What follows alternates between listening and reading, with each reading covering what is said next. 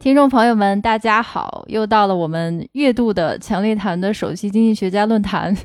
今天的阵容特别豪华，不仅有我们常驻的联储首席评论员郑朗老师，今天我们还请到了另外一位非常重磅的嘉宾，也是另外一位的债券专家文老师，大卫文文老师好。哎，大家好，很荣幸能够参加今天这个 session，然后能够跟大家一起这个侃天侃地，侃侃市场吧。文老师身上有很多条非常精彩的斜杠，他是香港的一个著名的某家资管机构的债券基金经理，还是一位脱口秀演员，这个熊市金融段子手，算是我们强烈谈第一位半个娱乐圈的嘉宾吧。非常非常荣幸，欢迎大卫文老师。哎，谢谢谢谢。所以，首先请文老师简单的介绍一下自己。我现在呢是在那个一家中资资管做这个债券的基金经理，然后主要的 focus 也是看这个算大中华区的这个美元债吧。其实一路也都是这个做 buy side，就是我整个的这个职业的大部分。刚才小跑老师也介绍到的这个我的斜杠，除了这个做金融以外，然后这个讲段子，我之前参加过一个这个普通话脱口秀的开放麦。然后，另外那个我日常业余还喜欢一样特别特别的运动，就是钓鱼，所以 给自己贴个标签，就是这个不会讲段子的钓鱼人不是好的基金经理。说的特别好，天哪！我跟文哥都是钓鱼爱好者。对我跟郑老师，其实我们在娱乐圈，在那个钓鱼的娱乐圈也是这个圈内认识。哦，原来如此，我也是钓鱼爱好者。哦，真的吗？那我是属于工作钓鱼的，那是摸鱼，对，不是钓鱼。哦，上班摸鱼。我们上班也可以摸鱼，下班周末也可以去摸鱼。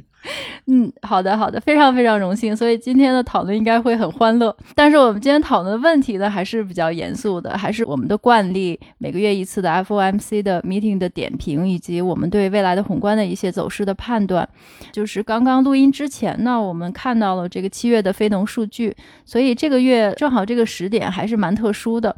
嗯，我刚才看这个白宫的这个拜登这个发言，他说我们现在是美国历史上最多的就业人数，这个 more people are working any other point in American history。我觉得这个评价还是很强烈的。所以说现在基本上非农就业和失业率都已经回到了疫情前的水平吧，已经非常高了。那么这样来看呢，好像是已经提供了一个有力的证据，就是这个经济好像没有什么 recession，没有衰退。所以今天的第一个问题呢，就是我也是想请教两位老师关于这个衰退的问题。因为现在这个衰退 recession 几乎成了这个薛定谔的 recession，你说它到底是有衰退还是没有衰退？好像它在同时存在，在任何一个经济数据，就是最近的这几个经济数据，任何一个公布之前，都好像是打开那个猫的盒子一样。你打开这个数据之前，它可以是死的，也可以是活的。那么这个市场，如果说看市场的话呢，反正大家一直在喊叫，就说联储肯定会制造一场衰退，才能够抑制住这么高的通胀。经济数据也让人非常的困惑，这个之后就要请教两位老师。比如说看 GDP 啦、就业数字啦、消费信心等等，都是一个非常奇怪的信号。那么看历史的话，反正是据史料记载，好像这个软着陆是很罕见的，至少是在近年代的历史上，这个联储在对抗高通胀的时候几乎没有。过软着陆基本上都会是一种有痛苦的硬着陆的方式的这个结果。那么，首先想请问两位老师的想法，现在到底是不是 recession？先请嘉宾吧，先请今天的新嘉宾文老师。啊，OK，谢谢。那我就分享一些就是我个人的看法吧。其实说实话，就是对于 recession 的这个定义呢，我们先不用现在纠结这一个概念，因为。我觉得现在首先那个经济的动能是还在的，嗯啊，无论是你从失业率也好，你从这个用工荒，然后包括这些这个位置的涨幅，包括今天新出的这个非农，其实是算是大幅的超预期的，因为之前一直是预期是这个新增二十五万嘛，然后今天是这个五十二万八的一个这个新增，那我觉得经济动能其实正如这个 Fed 前两天他这个 FOMC 的会议上，其实鲍威尔也说了。它的这个经济到现在还是没有在这个有一个 recession 的情况发生，我们还是这个相信 Fed 对于经济的这个整体的一个评判。那对于这个大家，就像您刚才提到的这个说 recession 像一个薛定谔的猫一样，就为什么会发生这种情况？那我觉得现在其实整个市场的方向也好，或者说美债的收益率也好，其实是受两股力量在驱动。一股力量是对于这个 recession 的担忧，它会把整个这个长端的利率给往下推。那另一股力量呢，是对于这个 inflation 无法在短期内被控制住，或者说根本没有在见顶的一个这个预期。那么这个预期呢，又会把这个 treasury rates 呢往上推。那其实这两股力量会这个交织在一起，那就会导致为什么你觉得其实在这个市场一段时间，大家会特别的觉得这个 recession 要到了，要降息了。另一段时间呢，看了数据好了，又觉得这个经济好像还比较稳定，还扛得住。那其实我们 fundamentally 就找到是这两股力量在互相的交织和驱动，在整个这一段时间，其实你回看，就是我们如果从利率上来看，基本这个 treasury 过了三四月份最强的那一波这个 reprice 的时候，就是那一波是一直在往上的。往上了之后，其实从四月、五月之后一直到现在，基本都是处于在一个区间波动，基本上最低就是被这个 Pelosi 的这个 geopolitics 的这个事件给搞下来，搞也就最低到二点五左右那个十年期，最高的时候有去到大概三点三、三点四这个样子。那基本这个就确定了短期内其实一个区间的这个两边的上限和下限。那基本在中间这个波动的时候，其实就是在受这两股力量在影响。呃，我觉得从中长期来看呢，就看比如说这个 recession 它到底会不会来，或者说我们回看历史，可能每一次这个加息的 late cycle 到最后都会引发一次这个经济的 recession。那它到底会不会来？我觉得现在暂时不用这么短期的去做这个判断。但是我们看，其实这个 recession 呢是。如果大家觉得是由于这个美联储的这个利率和政策操作而导致的，那我们其实可以看它这个利率和政策的操作，它是为了什么？之前 Fed 也很明确的表达过嘛，它其实就是为了去控制通胀，是它一个非常非常这个算是一个 top priority 吧，一个最重要的目标。那回到通胀呢，其实我们看这次通胀的形成因素，其实我觉得光靠美联储的它现在这些操作呢，其实是有一点难解的，也就是导致。这一次我觉得跟之前的通胀起来的这个 cycle 会有一点不一样。具体怎么说呢？其实我看那个小跑你也之前分享的那个关于 Zoltan 最近写的那篇嗯嗯看通胀的文章。那我们先抛开他的 view，说经济会不会这个呈 L 型之后或最终有个不可避免的 recession。抛开这个 view 不谈，我觉得他的一些底层逻辑是对的。也就是说，现在的通胀其实跟以前每一轮周期的通胀会有一些不一样，因为之前通胀呢是因为经济产生了一些过热，是由于 demand 开始这个大幅增长，而你经济中的这个产品这个的 supply 这些供给端是跟不上的，所以就导致这个是由需求带动的一个这个经济过热和价格上涨。嗯，但是这一次呢，其实很明显的这一次通胀更多的是由这个 supply 被限制住了，或者说 supply 的这个结构被改变了，而导致了。你的这个 supply 跟不上 demand，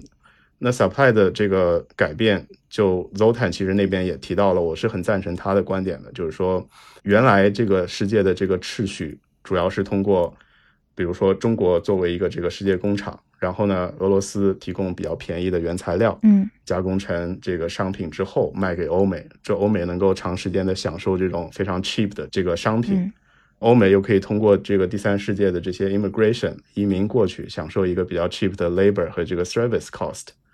那么在现在的这个市场，这个整个世界的秩序中呢，其实这一个环是有一些在被打破的。就无论是从这个控制这个移民啊、贸易保护啊，包括这些地缘政治这一个逻辑给打破了，而导致欧美发达国家的这些供应其实是被限制住了。所以，即使他们的 demand 只是有一些小幅的增长，或者说即使回到跟这疫情前一模一样，但是就会发现这一次的这个通胀会非常的厉害。所以这次相当于是一个这个由限制供给端而导致的一个通胀。回到 Fed 上，他在做的事儿呢，其实跟以前周期一样的，他是在限制一个需求。它加息也好，它缩表也好，其实是从需求端去限制。你需求端限制，但其实。并不是说像以往因为需求的过热而导致这个通胀，你需求既没有产生那种过热导致通胀的情况，那你又去限制需求，但你最终呢又不是轻易的能够解决这些供给端的问题，因为很多这些已经超出了经济的层面，其实已经是一些政治的层面了。就总的从上面的这个两边供给需求的分析来说，我觉得这次通胀是更难解的一个这个结吧。最终会不会需要靠一场 recession 来把这个需求给压制到跟现在的供给能够一致？我觉得跟以前的几次经济的 cycle 都不一样。嗯，我现在觉得，就至少短期内，我不会非常明确的担心 recession，因为我觉得美国的市场，包括发达国家市场需求还在，需求还没有那么快的被这个 Fed 的 policy 给伤到。那有可能呢？Fed 其实现在也，他也说了，他自己会更加的看这个 data，更加的这个走一步看一步，也取消了一些这个利率前瞻啊之类的。我觉得很有可能就是发生，比如说当需求或者说一些数据疲软的时候呢，那 Fed 的脚步又会慢一些。然后呢，主要出的数据好一些呢，Fed 的脚步可能又会稍微坚定一些、快一些，就是会来来回回，就回到这个 Treasury rates 可能也会来来回回在这个区间被这两股力量给推动着来回，还是在一个这个波段的区间里面。嗯，但是最终会不会到那一个大的，真正大家说 recession 也好，整个市场崩盘、需求被消灭也好，我不觉得这是近期需要担心的一个问题。近期来说，可能还是更主要需要关注到这样的一个底层逻辑。我大概的想法是这些，嗯，非常非常精彩的评论，逻辑也非常完整，确实是我感觉按照这个王老师刚才评论，其实就好像是感觉这个身体中确实是有某些癌细胞的，然后它会导致你的身体最终会发热，但是你现在的阶段呢，它可能还没有完全到那个扩散的恶性的地步，所以说你还是可以用其他方法来降温。以不会导致让你出现生命危险的发高烧。Zota 那篇文章其实我也看了，虽然说他的这个结论观点看起来比较惊悚，但是他的论点的论据其实确实是没有办法推翻。所以说，如果真的是按他所说，那现在的通胀还是没有见顶，而是刚刚开始。呃，它不再是央行创造出来的东西，可能已经成为一个世界的新范式。郑老师怎么看呢？你同意刚才文老师的分析吗？还是你有自己的观点？觉得文哥刚才讲的东西跟我的大的观点是非常接近的，而且他上来说的有一个我很赞同，就是其实没有太必要去纠结说这个 recession 是或者不是，因为其实这个东西它本身有很多种定义啊。就是以前呢最常见的一种定义方式，就是连续两个季度的负的 GDP 增长，对吧？如果你按这个来呢，那么你根据最新的这个数字。Q 二是负零点九，那 Q 一是负的一点六吧？我记得，基本上你可以说它是 recession。但是呢，这个问题上的权威机构，一般认为的权威机构就是美国国家经济研究局 NBER，他们呢除了 GDP 的这个增速以外呢，他们还会参考一些，比如像失业率啊、居民收入啊、工业产值啊、零售额啊这些，一个很 comprehensive 的，是由他们来 make 这个 call 的。那么他们现在还没有 make 这个 call。那我就先相信这个权威，我就说他暂时还没有好，对吧？当然，你如果有人认为说他是，我也不会去反驳。就像文哥说的，其实你没有必要太纠结于这个判断，重要的是还是看一些更具体的一些东西，尤其是比如说，就是我们最近先出的这个非农的这个数字是非常少见的，就是说它比预期强了非常的多。嗯，就是在像我们这么多年看非农。它的这个预期是二十五万，然后直接翻了一倍还多，实际五十二万，这个还是蛮少见的。你比它高个可能百分之十二十都还挺少见的，直接超出一倍是非常少见的，在我的印象当中。其实上次的 FOMC 的这个 statement 里面 w e l 也是重点谈到了说就业这个问题，他一直在说就业市场不错。他意思就是说，他认为说咱们现在离 recession 还有距离。其实现在看来，这个数字也还是印证了他的说法。而且，虽然一起出的这个数字不光是非农，还有好几个，比如说像 unemployment rate，就是失业率啊是三点五，预期是三点六，是吧？前置三点六也在改善。然后还有就是 average hourly earning，就是每小时时薪的这个数字，嗯，按月份来算的话，它增长零点五。啊，预期零点三，按年的话是增长五点二，嗯，预期四点九，就所有的这些数字都在改善，说明劳工市场确实是相当的强。那么你看这个数字的话呢，我们确实可以说它这个离 recession 应该是可能还有一点距离，despite 这个 Fed 的这个加息。而且如果看这两年啊，非农和 GDP 的增速的这两个数之间的这个关系的话。非农这个是有一点领先的这个 indicator，比如说你像二零年的时候，非农在三月份就跌到了一个很低的数字，然后 GDP 是在六月的时候才下来的，然后之后非农很快的反弹，在六月就已经开始反弹，而 GDP 数据是九月才开始反弹，就是基本上非农是有一点领先的。那么这次的非农这么强，有可能也 indicate Q 三的这个 GDP 数字可能是很好的一个数字。嗯嗯嗯，像今年的 Q 一、Q 二，它之所以低，还有一个原因就是去年的 Q 四是正的六点五、六点九左右。我记不清，但反正是一个很高的数字，就是本身它去年的基数就高，所以说今年它有一定的回落，其实本身这个不是很惊讶的事情。所以说，以现在这个手上的数据来看呢，你说它 recession，我觉得可能还稍微早了那么一点点。嗯嗯。所以其实也是因为这个原因，所以像之前有一些市场上有些人说，联储加息周期最快的已经过了，拐点已经过了。我觉得这个其实是说的稍微有点早的，因为这个通胀到底有没有过，其实是很难讲，对吧？虽然说利率确实上来，你看，但今天吹水今天两年吹水直接就从三飙到了三点二，上了二十个点。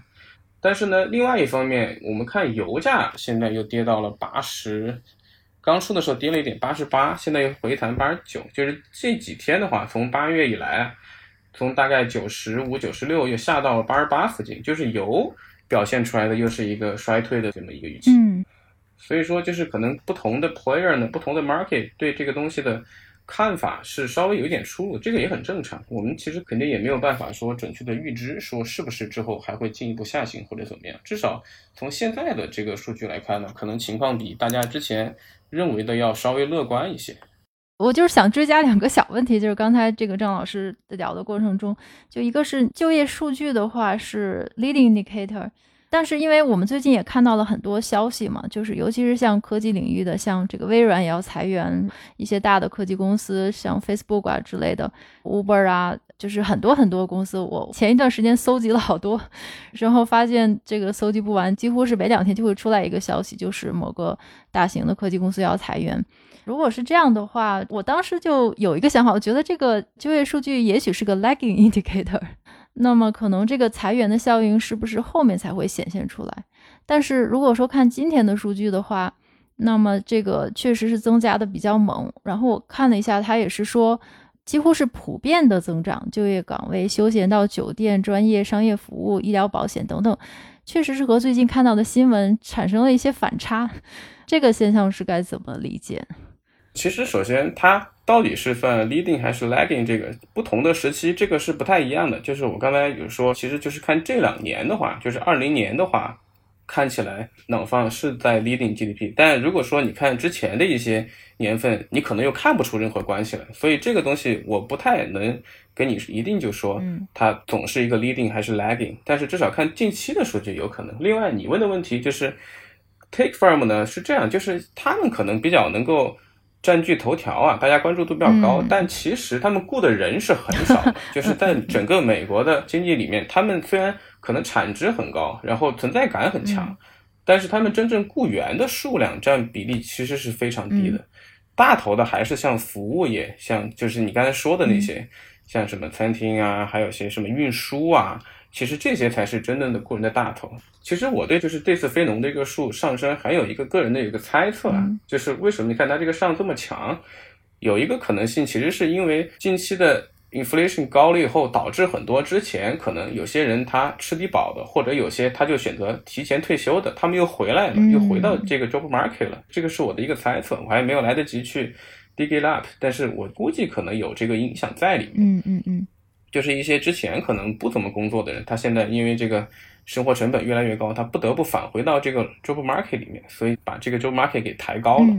所以我猜测的话是这样的。这个又联系到通胀，你还记得我们之前有提过说的通胀的几个因素里面，其中一个很重要的就是收入的问题。像这么强的一个 labor market，包括我刚才提到说每小时是新的这个数字，嗯，就是美国工人的收入是不太可能下来的。就是在这样一个 market 里面，所以现在看起来，你说通胀是不是见顶了？这个也很难。然后还有刚才文哥也提到这个 Zalton 说那篇文章，那篇文章我也大概看了一下，这篇文章的看法跟文哥比较接近，我也觉得他的说的很多东西都还是比较有道理的。虽然说你现在可能还不一定能够很准确的说我们是不是真的是需要这么强一个 recession。但是它里面的很多观点很有意思，比如说他说 war is inflation，他说东西方的这个政治上的这个 disruption 导致以前那种东方生产这种廉价的产品，然后和能源来供给西方的这种模式可能一去不复返了。我觉得他说的这个是很有道理的，因此可能未来很多年的时间里面。我们可能都会面临一个比以前更长的通胀，而且这个东西确的确实是一个结构性的，是 supply side driven 的，所以可能你说是不是靠联储能够压得下来，确实也很难说。我觉得这个也是 Delta 说我们可能会有一个 L-shaped 一个 recession 的一个原因，就是说可能是真的是需要长期的这么把经济压在下面，这个通胀才能够压制得住。嗯嗯嗯。对吧？而不是说一个短期的这么一个东西，这么一个情况，说，比如说可能不，它不是说一个可能一年两年的这么一个事情，而是一个五年、十年，甚至可能 decade long 的这么一个结构性的东西。我觉得这个是它 L 型的一个意思。对，文哥，看你有没有什么补充呢？嗯，文老师有没有 echo 的观点？哎，对，就我的观点其实比较像刚才郑老师说的了，就是我觉得其实 recession 这个东西，包括作为我们从投资角度出发，其实你真的现在不用去。太纠结这个 recession，因为比如说我赌市场最后会 crash 去跌，那可能它是一年跌，可能它是五年跌，或甚至它可能十年它总会跌，或者总会一个 recession 来。那我们看的其实是一个短期现在是什么东西在驱动。那我其实有一点补充的，就是刚才那个郑老师也讲到过，就是说这次的这个猜测了一下，这次 NFP 这个 non-farm payroll 它高到底是什么原因？那我觉得除了这个，就是可能有些人 back to 这个叫 market，就是为了生活的这个压力啊，或者各方面又回来，政府的这个发钱也发的差不多了，然后也也开始这个回来工作。那我觉得还有一点呢，可能是我自己观察到的，但是我觉得有可能是助推这个因素的，就是其实我们看现在这个欧美那边，其实对这个疫情基本是完全放宽了。完全放飞了，他们基本上一点管控和隔离全部都被取消掉了。其实也就是大概这两三个月的事儿吧。那放飞了之后呢，就我最近其实身边有些朋友去欧美玩的，然后基本上看到，首先去欧洲的就有很多很多美国人去那边旅游。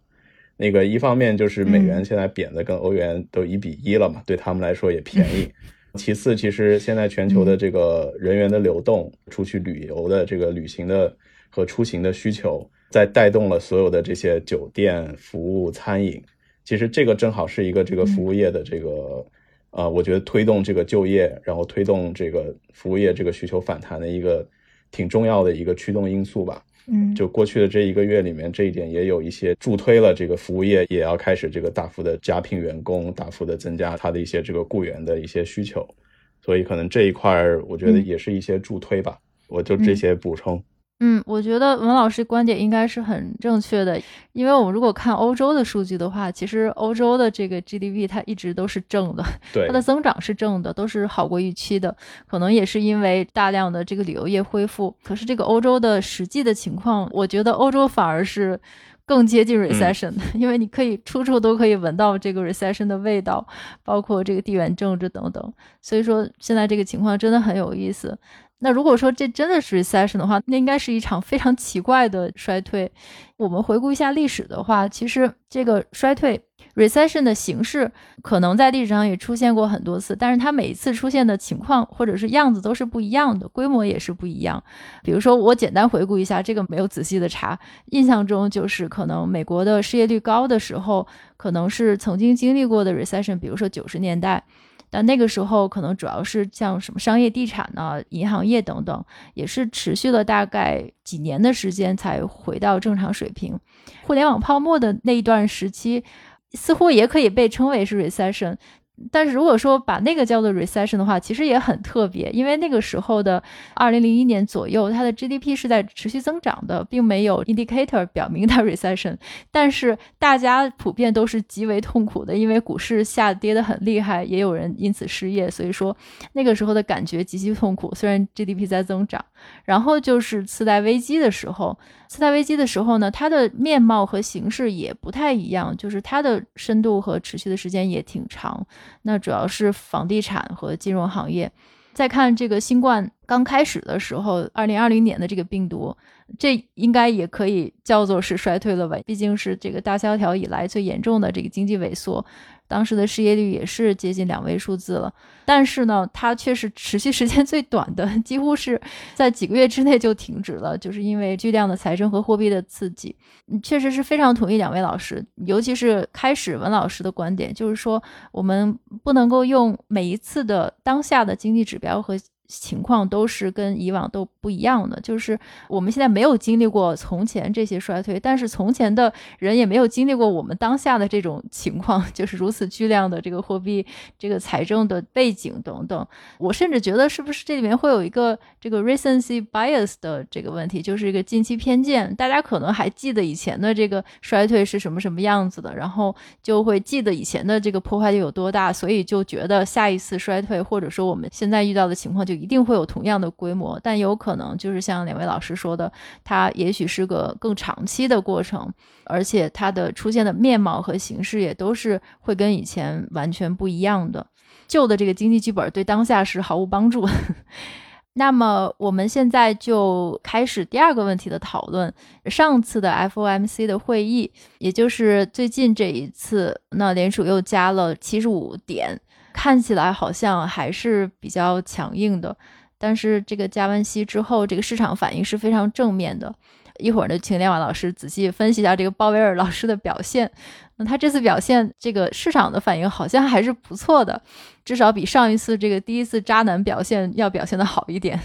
但是它确实暗示，就是说可能减少未来的加息幅度。原话肯定不是这么说，就是如果说时机合适的有这种可能性，那市场肯定就是马上解读为这个强硬的时候最高点已经过了，所以之后的这个市场表现是非常好的。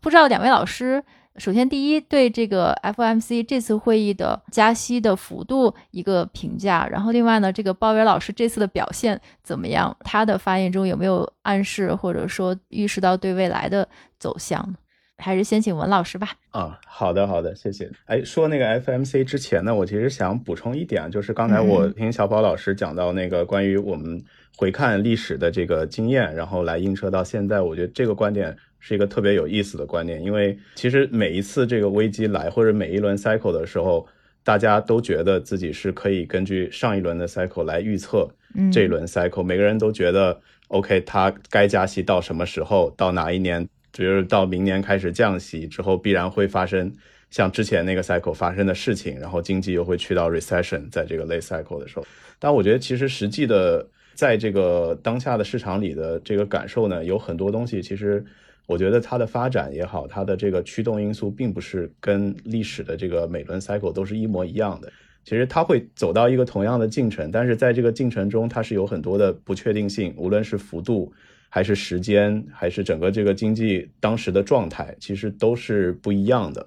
所以说，它真的能去到哪里，或者说它真的什么时候来这个 recession，我觉得是很难根据过去的几轮的这个经验去完全的复制。如果这样的话，就是这么简单的话，就不会有真的这个 cycle 在了。因为大家如果都看得懂，嗯，这个预期一致的话，就都是平的了。对，因为我觉得是一个特别有意思的观点，就是总的来说，就是我觉得还是要尊重这个敬畏当下的市场和当下发生的事情。嗯，过去的经验可以作为一个准备吧，但是并不能作为对未来的一个预测。嗯嗯，保持正念。对 对。另外一点，就关于我们讨论到这个 FOMC，我就简单的说一下，我觉得对这次的看法。其实这一次加了七十五个点，其实加完之后呢，市场还真的没怎么动。当时落地了之后。因为我觉得这次的这个会议呢，其实在加之前已经 Powell 也好，Fed 也好，其实已经比较好的向市场传递了大概这样的一个预期。嗯，那在这个加息的这个 cycle，其实真正推动市场也好，或者推动大家情绪的呢，并不是真正这个会上落地的这个加息多少，而是对于加息的预期和这个预期之外的惊讶。其实这两点是最容易推动市场的，而且基本是在加息之前就已经完成了。嗯，像我们回看之前上次这个加息加一百点的时候，其实是在大家预期是七十五点，然后在前几天突然这个通过 Wall Street Journal 算是这个 Fed 的一个这个口风传递方式吧，嗯，然后跟大家说有可能加一百点，那市场一下就 reprice 这个利率一下上去，最后 Fed 落地的时候也是加了一百点，就是当真正产生这种超预期的事件。并且这个大家开始对于既有的 Fed 的一个这个行为和这个加息进程进行改变的时候，那才会真正的影响到市场。嗯，那回到这次七十五点，其实加完市场反而第二天还挺平静的，反而还就是开始这个有一点企稳、稍微回涨的这个态势，因为就真的是 Fed 按照自己给大家传递的预期，把这个预期去这个 realize 了。其实真正 realize 落地之后，市场反而心里会稍微稳定一点，就像一块这个悬着的石头给落地了。嗯，而且这个落地的呢，又是跟自己想的一样的，所以其实对市场的这个影响并不是特别大。我觉得这次其实它在传递预期方面呢，还是做的比较 OK 的。就是我觉得 Powell 这届美联储呢，其实他们还是比较积极的，通过各种方式去提前引导市场。嗯，那你提前在引导的时候呢，市场就会开始这个 pricing 的过程。那基本最终到它这个 FOMC 会议的时候，真正宣布利率决策的时候，其实只要跟预期是一致的，那市场其实还是相对比较稳定，并且去理解它的这个操作的。其实现在这个 Fed 会议呢，有一个不同是，他说他会之后把这个利率前瞻给取消掉。嗯，他其实也是 Fed 给自己留了一些灵活度吧。就像我刚才说的，其实 Fed 跟我们现在市场一样，其实它也是非常短期的在关注这个市场，关注这个通胀也好，这个就业数据也好，经济动能也好的这些变化。嗯，其实 Fed 跟我们一样在关注这两股力量的这个通胀也这个力量跟这个经济失去动能的这个力量互相的这个博弈。嗯，它唯一好的就是我相信它还会继续的给市场陆续传递一些它的看法和信息，所以。我们现在其实落实到这个，我们真正操盘上也会特别特别关注每一次各地的这个联储议员出来说话，说的一些传递的一些信息，包括 Fed 可能通过一些这个他 Powell 在听证会啊或什么传递的一些信息，这些就尤为关键了，就是还是需要比较密切的去跟进的。嗯嗯，对，看看郑老师那个有什么其他的补充的。嗯，郑老师。我先 backtrack 一下，就是你前面上一个问题啊，里面就是我刚刚给你发了一张图，那个是 Fed 他自己做的一个 GDP based recession indicator index 的那个微信群里面，你可以看到，就是你比如说像你提到两千年，虽然 GDP 是正的，但其实它的 indicator 里面它还是看到那个 recession 是很高的。为什么？就是这几次有一个共同特点是啥呢？虽然 GDP 有的时候正，有的时候负，但是美股基本都是雪崩的，对吧？美股崩意味着啥呢？意味着对它的 demand 有很大的打击，因为美国人的很多钱都在美股里的，尤其是像养老金，对吧？Pension fund 美股最大的 investor 之一，它对于美国人的这个 demand 会有很大的影响，所以美股崩盘对于美国来说是个伤筋动骨的事情，它真的会影响到它的这个动能，呃，所以这个是一个对对上一个问题的一个补充。我们回到就是刚才。文哥也提到啊，就是像这次鲍威尔他这次的上一次的这个加息的这个决定，基本上因为跟大家预期一致，所以说就没有产生太大的这个波动。它有一点就是他刚才文哥提到说取消这个前瞻指引啊，我觉得这个东西是这样的，这个其实取消前瞻指引有两方面的原因。第一方面原因比较简单，就是 Fed 也不知道之后这个宏观经济会怎么样走，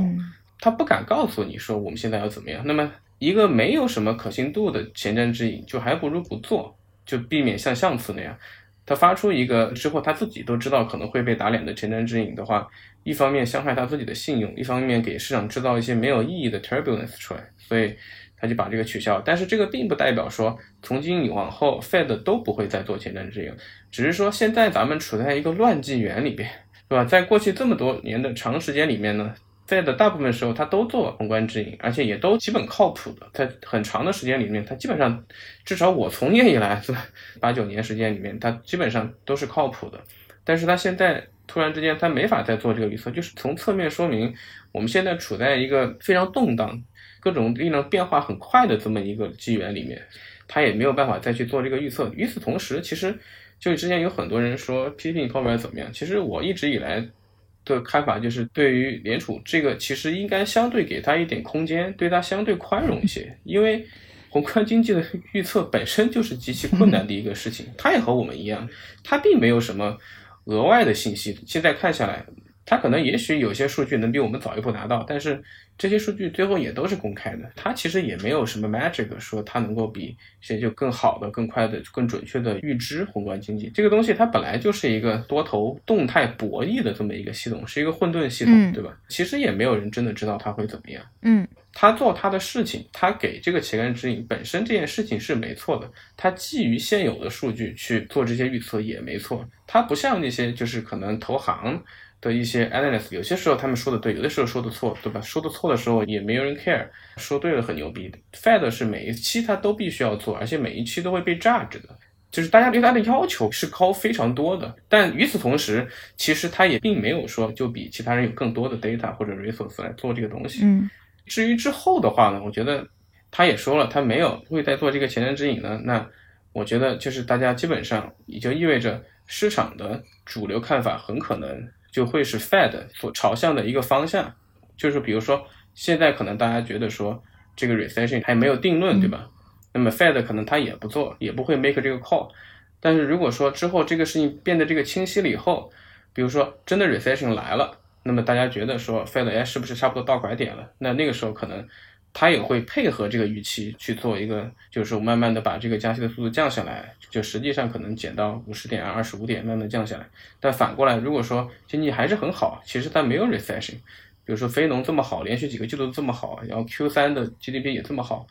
那可能大家的预期就是 Fed 会继续进一步的加息，甚至可能加到一百点去打压这个通胀。那么 Fed 有可能就会 follow 这个预期，去实际上去做这个东西。我看法大概就是这样。观点非常非常非常赞，对我觉得大家现在全都是走一步看一步的这个节奏，可能也都是意识到了，不管是市场也好，还是这个鲍威尔老师也好，联储也好，大家其实都意识到了，就是说。那么这个通胀它有可能不是周期性的，而是结构性的，或者说它既是周期性的，又是结构性的，也就是刚才这个文老师和郑老师两个人的观点。那么它有可能不仅仅是这个疫情和这个过度刺激造成的混乱，它还有可能是多极世界秩序转变中的这个乱纪元。那么当你意识到这个的时候，你可能只能是走一步看一步。郑老师是一直表达对鲍威尔老师的同情，以及对联储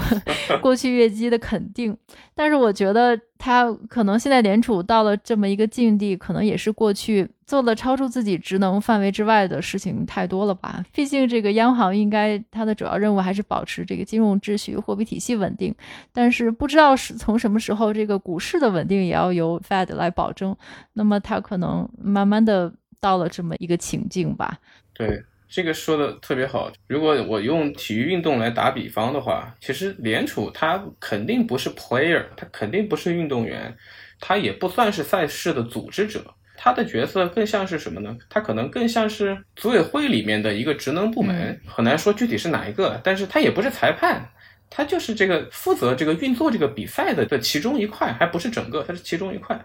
但是大家把所有的注意力都放在联储身上，这本身就不是一个很好的一个 sign。我觉得这个本身就是实体经济缺乏动能的这么一种表现。比如说像两千年信息高速公路啊，那个时候就是生产力在有明显提高的时候，并不会像现在说大家都盯着 Fed 看，美股都跟着联储的这个宽松和收紧的政策来走。其实那个时候就不是这样的。嗯，可能一直到下一轮的技术突破之前。那可能没办法，鲍威尔老师还是只能，或者联储还是只能够被放在放大镜下面，没得盯嘛，对吧？因为没得看嘛，那他就是影响力这么大，没办法，那我不看他看谁呢？可能一直到下一轮的技术突破啊，有了一些新的一些东西能够推动大家的时候，可能我们的注意力才会从联储这样转移开来。我也非常的希望那个时代能够到来。嗯，文老师对这个观点有没有什么 echo 的观点？嗯，对，就是我觉得有一点比较有意思，就是刚才你还有那个甄老师都提到，就关于联储它的这个职责、它的位置，还有包括它的独立性。一直以来，大家都认为美联储应该是一个相对独立于政府的机构。我觉得其实从近几年，包括从 Trump 当时执政的时候，其实就能看出，我觉得联储你说它是一个完全独立的机构，我觉得是不可能这样子去看它的。就像刚才郑老师说的，在这个游戏里面，这个联储它是组委会的一块儿，它不可能是一个局外人，它不可能就是完全不管这个游戏的结果。而说这个游戏玩的过热了，我就去打压这个游戏；这游戏不行了，我就去怎么不顾一切的去推动这个游戏。我觉得他其实从很多的这个角度，还是跟这个政府在打一个配合战吧。无论是政府给他压力，还是说政府跟他的这个目标，都是为了让大多数的美国人有一个这个稳定的预期也好，一个生活上的一个一个更好的提升也好。嗯，从这种角度出发，就会影响到他一些独立性。比如说，他当时一八年 late cycle 在加息的时候，当时创别是给他很大的压力。那到最后，其实。他也能看出有一些妥协吧，其实没加到很高，后来就开始转向降息了。包括这一次通胀，他自己把通胀也列为最大的一个很重要的这个去打压的目标。那其实这个通胀呢，真的是非常关系到拜登这一届政府。现在其实这个共和党呢，已经把通胀作为这一届政府一个非常大的一个弊端，用来在政治上去打击这个拜登的这个执政。所以你看，只要通胀这个稍微下来，或者有一些转机的时候，拜登首先会出来，马上出来发言，马上出来说：“你看我控制的多好。”其实背后我觉得也有这个 Powell 在跟他一起合作和处理。就是他整个作为一个美国的这个机构，他是不可能脱离开一届政府的目标和整个这个一个大局去做事的。他的这个独立性，其实我觉得已经越来越小了吧？就是他的每一步操作，其实也是出于。在在当下，他各个方面的衡量，以考量了之后才去做的，而不会完全就是从一个简单的这个流动性，或者说货币，或者说经济的角度去分析。嗯，那我觉得这一点也是一个比较有意思的点吧。然后也是之后，其实如果我们以这种逻辑的话，那就更能通过可以看，比如说拜登他在关注什么，他这个政府他们需要达到什么，并且他的反对党。在攻击他什么，而去理解这个 Fed 之后可能会做的一些事，或者可能会跟他怎样的合作，这样也可能会更好的理解这个美联储每一次操作背后的一些逻辑。嗯，非常精彩的观点，郑老师 echo 有不同意？我想要补充一点，我这个看法可能跟文哥不完全一样。其实 Fed 它 by definition 它自己的一些说法叫 independent within the government，其实这个东西是个比较微妙的。它是政府的一部分，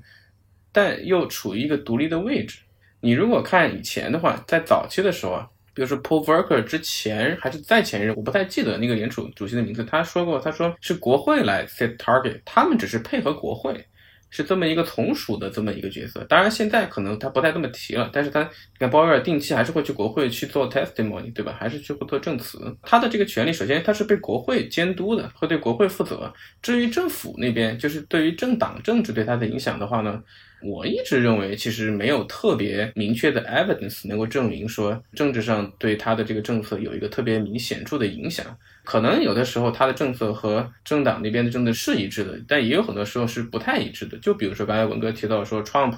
天天给鲍威尔这个推特上天天要求他降息，降息也没有降息。我自己的观察觉得，就是说他的这个独立性，首先它不是绝对的独立。因为这个不可能嘛，对吧？就央行和政府，它本来很多东西它就是紧密相关的，它不存在说一个绝对的独立，所以它叫 independent within the government。另外就是说，是不是受政党政治的影响呢？你可以用这个作为一个参考，但我觉得没有一个特别明确的证据能够证明说它是跟着这个走的，或者说受这个很大的影响。我的看法这样。嗯，只能说天下还是没有独立的央行吧，但是大家 independent 的程度还是不同。我感觉联储不管怎么样吧，虽然说大家这市场上 天天在诟病，但是迄今为止还可以吧，只能给这么一个评价。那我们来讨论一下两位的专业问题，然后也拉回到离我们更近的市场，就是聊一下中资美元债，就是海外债的市场以及香港市场的情况。因为两位老师其实都是债券，就是海外债的香港的这个 PM，所以对这一块是非常非常了解的。前一段时间确实这个市场情况看起来也是很惨，我和郑朗老师也在前几期节目中也都讨论过。那么现在的情况怎么样呢？看看香港的这个市场，文老师先评价一下。OK，可以啊。现在的情况，这个惨象的确还没有一个什么改变 啊，依然还是这个白菜也都比较哀鸿遍野的。而且，其实今年以来，因为这个交易量也好，或者这个很多的这个 AUM 有一些这个 redemption 啊，有一些资金流出，这个 outflow。那其实现在已经进一步的有些蔓延到 sell side。那今年普遍，特别是很多这个以前做中资 deal 多的 sell side 业务都少了很多。其实 sell side 今年呢也日子过得比较的辛苦。嗯，从市场上角度来看呢，我觉得现在市场最大的一个问题是，就分两块吧。如果投资级的这一块市场跟高收益的市场，那高收益这个市场现在基本已经接近是一个这个死掉的市场了。首先，它已经不具备。能帮助公司再融资的功能，因为这个市场，你从现在二级的价格来看，我就举个简单的例子，比如说，就碧桂园现在还谨慎的，暂时还这个没有说出信用风险的这个房企，它的第一笔明年到期的债现在交易大概在七十块左右，嗯，然后从明年第一笔以后，整个 curve 它只要尝过这个明年那一笔债，全部都交易在三十到四十块钱。天哪！那基本后面的这个 curve 就是一个平着的，这个反映出什么呢？这就大家已经脱离了这个 valuation 在交易，已经不看说这收益率是多少，我怎么样，这已经完全是一个信心崩溃的市场。就是第一笔我可能猜哦，OK，它可能会死，可能不会死，在这一个不上不下的水平。那从第一笔以后那些长的债，我连想都不会去想，我连说都说不清，那我干脆就全部基本上都打在这个违约价的水平。这个市场就反映出来，大家整体投资人的信心其实还没有回来，还是在一个非常非常崩溃并且困难的一个阶段吧。嗯，因为房企基本上之前是占据了中资美元债这个高收益市场基本百分之七十到八十的体量嘛。那现在房企其实整个平均的这个交易价格都已经在三四十块了。这个市场如果真的想重新恢复到之前，不说我们能不能，这个市场其实缺的是信心和大家对于这个。整个一个中资地产逻辑的改变，嗯，可能真的需要一个非常漫长的过程。至少在短期内呢，我没有看到有什么曙光。无论是在境内这个房企的销售端也好，或者他们基本面上，我没看到能有什么曙光的能够让它回来。如果回到投资级的话，投资级的市场呢，其实跟高收益有一点点两极分化。比如说，我举个简单的例子，前段时间中国的三峡集团出来发了一笔美元债。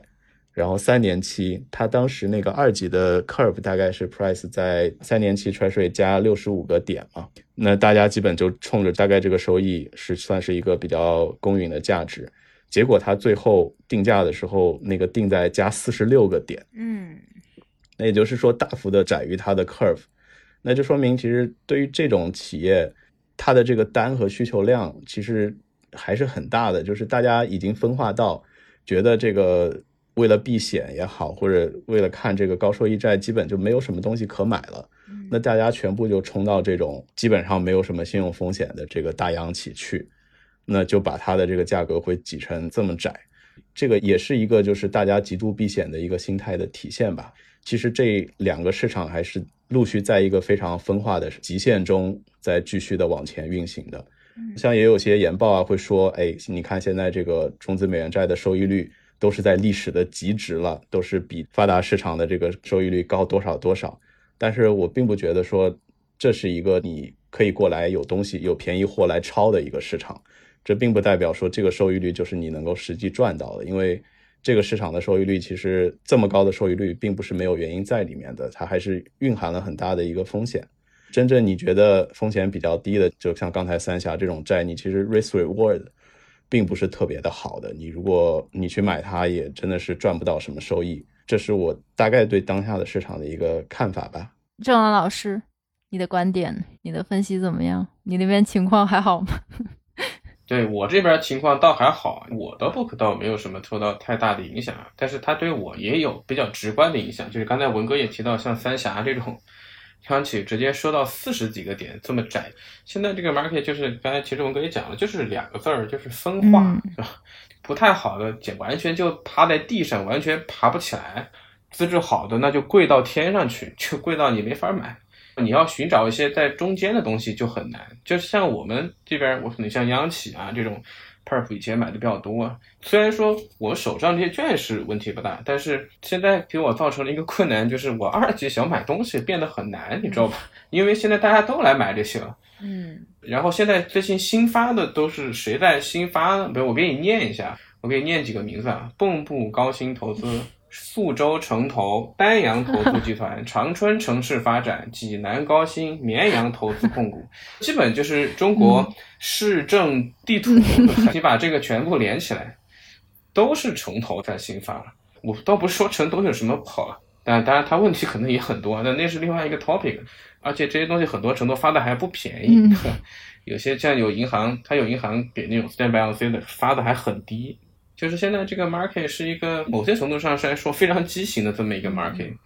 像以前可能像 China 这个 market 有可能 IG 有央企啊，有民企啊，有 take 啊，然后还要有有有些城投有地产，还是一个比较完整的一个 market。现在这个 market 已经是摔了一个大跟头以后，就是跛着脚在往前走的这么一个感觉。各方面一级、二级班赛都是呈现出一个很不正常的这么一个现象，而且像我们这种资金成本已经是非常低的，也是比较大的班赛，就资金成本还是比较高的，也很难寻到说适合我们的标的。当然，可能我二级受的影响是相对小一些，但是我想在 build up 一些 position 的时候，也会遇到很多困难。所有人现在都是这么一个比较难的这么一个状况，只是说我什么时候能改，这个其实真的很难说。我猜测的话，比如说像。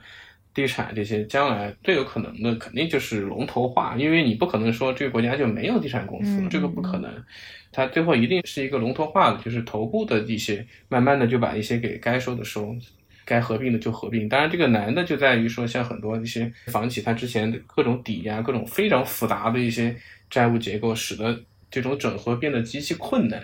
但是最终，我觉得这个可能要还是会该合并、该整合，最终还是会整合，只是可能要到那个时候，这个市场才能有一些新的东西。此外，还是非常期望看到能够有一些新的一些类型的发行人出来，而不是一直只有一些央企在 re roll 或者一些城投出来发。但是呢，话虽这样说，我对这个问题又比较悲观，因为我们前面也说了，就是美国的这个 inflation 可能是结构化，那就意味着美国的这个医药的抬升也是结构化，有可能过去这几年就已经是未来三十年内收益最低的时刻了。从今以后，它的整个收益不说它一直往上，但都可能维持在一个远比现在高的水平。而国内现在看起来这个收益水平又没有什么理由说它会往上走。基本上国债什么可能就三点几这种水平，甚至还有可能再继续往下，因为中国是有空间往下，也有理由再继续宽松货币的。就是国内的这个收益率看起来要么不动，要么往下；境外这个收益率要么不动，要么往上。那么这种情况下，你说境内的人他会有谁想出来发？可能真的是。不太可能，所以其实说句实话，我现在是对这个问题是比较悲观的。也许你今年还能采访采访我，到 到明年后年我可能就得换，有得改行了。真真的真的不开玩笑，我都得跟你学习一下 crypto。欢迎到 Web 三来。这个甄老师说的是，我们可能到时候都加入 crypto 的这个市场，很有可能，很有可能，真的真的不开玩笑。可是这个乱纪元 crypto 也不好过，你看 crypto 现在也是很熊市的样子。现在这个机缘真的是，嗯，我觉得可能历史上，但我历史没有深究，很难找到这么一种就是市场全面都很熊的状态吧。你看到现在哪些地方活跃？你看起来好像 crypto 和 web 三很活跃，但是活跃的。基本上都是没有 business model，没有这个收入，都都是一个在连这个商业模式都搞不清楚的状态下。那年轻人就是这个新一代的，从这个大厂 Web Two 出来的这些年轻人都在跑向这个 Web 三。所以说，你说它真的是未来经济的这个 driving force，目前暂时短期内还不太可能看到，所以还真的是挺难的，感觉真的是一个全面 paradigm shift 的一个状态。对这个市场吧，就接着你说的，其实各个这个 asset class 都在受影响。就是你看，做债的也很惨，做股票的也很惨，做 crypto 的也很惨。回到市场，就还是在一个这个宏观的 cycle 下嘛。各大资产类别，你看今年明显这个 volatility 都有点这个 clustering，就是大家波动都加剧了。然后其实。各个资产也都是比较一致的，根本不像以前说有什么股债跷跷板啊，就是从债流出去到股，从股去到债。那今年其实很多都是一个流动性驱动的，因为总体美联储在缩流动性嘛，它除了加息以外还在缩表。那其实这个缩表，我觉得对于很多之前因为过量的流动性流到这个金融资产，其实包括 crypto，我觉得也是一个吸收过量流动性的地方，一样的。嗯，对，当真的流动性退潮的时候，各大这个之前的吸收流动性的地方呢，都会遭受一个比较惨重的一个 reprice。嗯，是的。还有一点就是我想到一句话，算是一个段子吧。就那个郑老师刚才讲到城投，太好了，文老师开业了。没有没有，就是关于城投，我们最近也一直有句话叫“年少不识城投香，错把地产干满仓。” 对，结果这个因为太年轻，觉得城投哎呀太无聊了，收益也低，也没啥好的故事可以 讲，最后都损失惨重。最后回到发现这种兵荒马乱的岁月，还是回到城投好像最稳健，至少说。不至于天天这个有这些违约的风险。嗯，太有意思了。呃，今天果然是聊天聊得非常愉快，不仅把一些非常严肃的话题讨论了，结尾还盼到了文老师开业。谢谢。文老师营业，给强烈谈贡献了第一个脱口秀段子。希望能多多营业。嗯嗯嗯，也希望文老师经常来强烈谈，来讲一讲金融知识，顺便来开一场脱口秀。谢谢谢谢，我的荣幸。期待文老师的脱口秀，希望下次能带来这个更好玩的段子。非常感谢，谢谢文老师，谢谢郑朗老师。郑朗老师今天也出现了很多精彩的观点啊！谢谢小宝，谢谢小宝老师。好，最后欢迎大家都来 Web 三吧。好的好的好的，谢谢谢谢两位老师。多向小跑老师请教啊！不敢不敢，谢谢两位老师。好的好的，谢谢谢谢，周末愉快。好，感谢，周末愉快。好，周末愉快。好了，再见再见，拜拜。好的，拜拜拜拜。